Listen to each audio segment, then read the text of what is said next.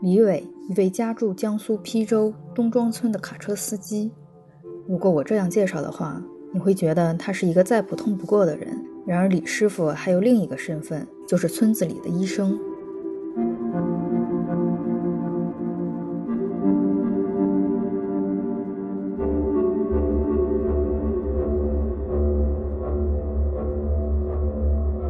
我叫李伟，八二年的，今年三十八了。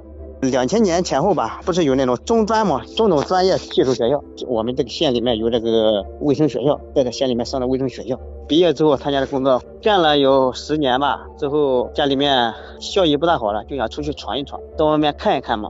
到了我们江苏的常州，当时是奔着想到那边去开这个个体诊所的。人家说办证的干嘛的还比较麻烦，因为乡村医生证嘛，在我们县里注册的，在全国它不是通用的。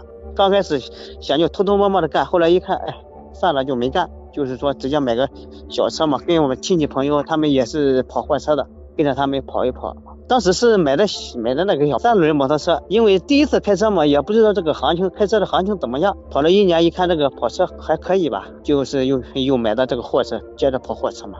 因为就是我出来之后这几年嘛，我始终和卫生院没有脱离这个联系。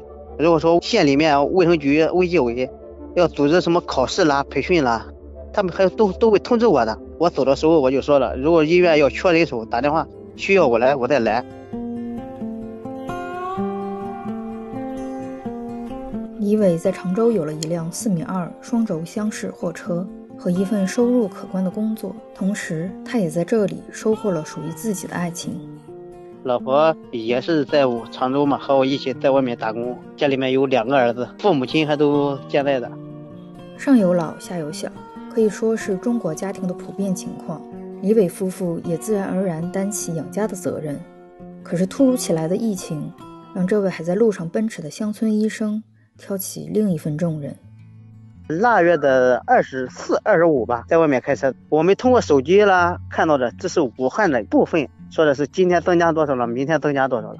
但是当时这个武汉还没封城，我们也就没引起太大的注意。正好就是大年初二晚上，我和我们医院人员打电话，我就说了这个肺炎，我说我看电视挺严重的，我说咱们医院如果说需要人的话，你给我打电话，我可以随时上岗。他们说那可以。第二天嘛，就是大年初三的中午就给我打电话说的医院缺人，说你来吧。我说好，就直接过过来的。当时叫我来的时候，只想到赶快过来吧，干干了手活了，真没考虑到这么多，只考虑到了，哎呀，医院人手不够，需要帮忙，必须过来。再说了，毕竟我们还有相关的专业。懂得相关的知识，对这个防控相对来说还比较好理解一点。再说现在这个防护也做的挺好的，有防护服也有，酒精也有，八四洗手液、护目镜、口罩、头套都有的。哎，防护服嘛，我们紧紧缺嘛，这个质量还好一点，我们都是三天至四天换一身吧。口罩我们都是四个小时左右换一只口罩。我们这边的院长嘛，他就是现在就是什么。什么活不干，专门想着这个防疫物资，哪哪里有到哪里去调度，就基本上都能供应得上吧，基本上不是紧缺的。相比城市而言，农村是更加封闭的社会结构，甚至大半个村子的同性亲戚也并不罕见。对于村庄而言，疫情就是外乡人携带的危险。东庄村又是劳力输出重地，这些返乡的人群也同样存在危险。交通要道的设卡检测就成了重中之重，李伟加入其中，并且处理了两次事件。我们整天就在省道的省界卡口，像这个外省的车辆，现在都是从那个山东枣庄过来的，有的是拉玉米、拉饲料之类的到我们邳州的，还有到拉化工的，到泰州的，到淮安的吧。大概这个货车通行量一天就有一百二十辆左右吧。检查这个通行证啦，还有这个测体温登记哇。我们这个省界嘛，这个这条省道是江苏和山东的搭界，这设了一个省界。嗯，但是附近都是农村。我们这地方有一个农村的一个小女孩发烧，当时我们都没在意，她是开着电动电动车，一家人带着说是感冒了，说到。我们这个镇上的卫生院去就诊，他们说那可以，哎，我们给测个体温，用额温枪。一测吧，当时是三十七度三吧，好像是，然后又测第二次，第二次测的温度还要高，因为额温枪现在在冬天的，呃，这个风吹的外部环境下，呃，它有一定的悬殊，所以我们就用这个水银体温计嘛，嗯，给又给它测测了第三次，测完之后一一查三十八度五，我们我们这个卡口属于是省省里卡口嘛，这边有市里交通的，还有市里交警的，我们就赶快联系他们，我们就说这边有一个发烧的怎么办，和他们请示一下嘛，如何处理？哎，交警说的，那给卫生院打个电话，叫卫生院那边做好准备。他自己有电动车，这边交警护送着他，一直送到我们那个镇里卫生院嘛。同时也是预防他，如果说发烧了，接触了湖北武汉那边的那个外地返工回来的人员，他要再到别的地方去，也是怕这个的。就所以说他们护送他一直到进卫生院，做好交接才回来的。之后他说是那几天温度高，洗澡感冒了。当时在卫生院打完吊瓶之后吧，一测体温就降下去了。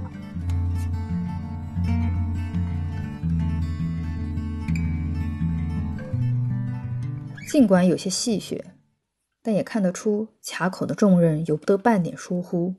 相信在李伟的心里早已感觉到，这个发烧的小女孩大概不会有危险，毕竟她没有离开村子。然而在此之前，竹村排查的时候。李伟遇到了一位返乡女工。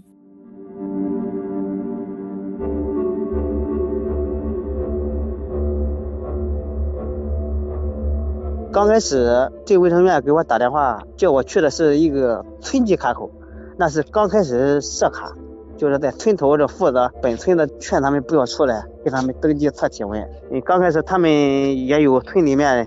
人员去排查，把他排查出来了，说是温州坐高铁过来的。村里排查出来之后，通知镇里面，镇里面又和卫生院对接，对接完之后，卫生院掌握到一手资料，给我打电话说你去和他测体温。我说那我一天给测个两次吧，测了有四天，好像第五天吧，他突然给我打电话说他这是发烧了。我当时我就说，我说你你你暂时不要出来，还是在家里面省得，如果说真是在温州这输入性的，还是少接触人为好。我说我请示一下医院呗，医院说的那那叫他赶快就到医院过来体检吧。哎，我又到他家里去，我说你自己开着车，不要家里人去，自己去，直接到咱们镇卫生院，然后他们都是直接在镇卫生院的门口等着他了。当时一测完体温，给吃点药，好像在那边观察了有一个多小时吧，体温都正常了。当时吧是温州那个地方发发现的病例还很少，主要是害怕是武汉那边的。对于这些温州来的。浙江来的和别地方来的，都都是一样的，居家隔离，和这个武汉来的是有区别对待的。如果说现在回来的话，我们这边如果说你是温州回来的，要和武汉回来的人员是一样的，都是要到集中隔离点去隔离。所以说当时吧也没想那么多，也没没害怕。两次有惊无险的经历，对于整个村庄来说，或许足以称之为幸运，但对于李伟而言，并非如此。二零零二年就已参加工作的他，此时已是第二次面对疫情。我是呃零二年的下半年，快靠近零三年吧，那会儿刚开始在我们另外一个乡镇实习，也是村级卫生室里面嘛。正好零三年的春天赶上了非典，刚刚参加工作嘛，在村村里面不是主力做工作，还是以同卫生室的人员为主，我们辅助配合一下，也也是主要是给测个体温。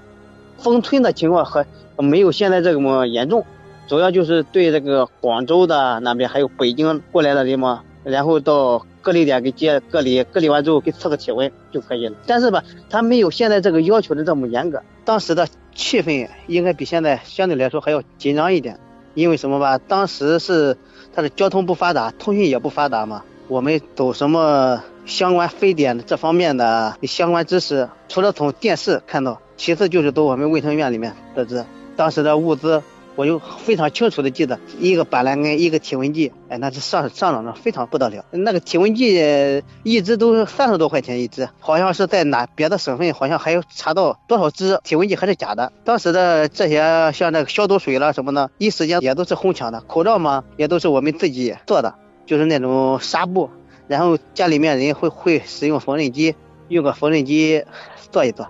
现在都是那个一次性一次性的吧，丰富多了也也上一点档次了吧。没有接受高等教育就从卫生学校毕业的李伟，毅然决然地冲到抗疫前线，做着自己力所能及的事。而在他的背后，离不开家人的身影，上有父母，下有两个儿子。李伟和妻子是家庭的支柱，他要做的不仅是预防路过卡口危险，同时还要避免自己有可能带给家人的危险。回家的时候嘛，我们把身上穿的衣服全部换一遍，丢到车里面，然后再回去。然后我们这个卡点嘛，在卫生院拿着这个紫外线消毒灯，我们都会做一点消杀的。刚到医院工作了有几天吧，三四天。我老婆说的，去干嘛呀？哎呀，别会真的传染上了。我说那不会的，哪有那么多事情？不要这么想。哎，就这简简单单几句话，就把他给打发掉了。以后我就心想，该上班还得上班，该做。该到一线去，还要到一线去吗？东庄村尚未出现感染者，防护工作还在继续，而疫情带来的影响远不止这些。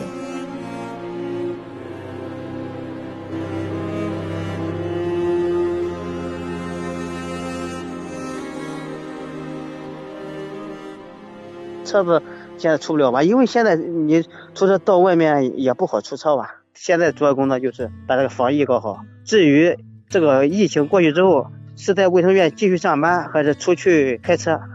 这个我暂时还没考虑好。疫情迟早要过去，可是在这段自我封闭的日子里，并不是每个人都有条件远程办公。乡村医生的李伟冲到抗疫前线，卡车司机的李伟却只能选择休息。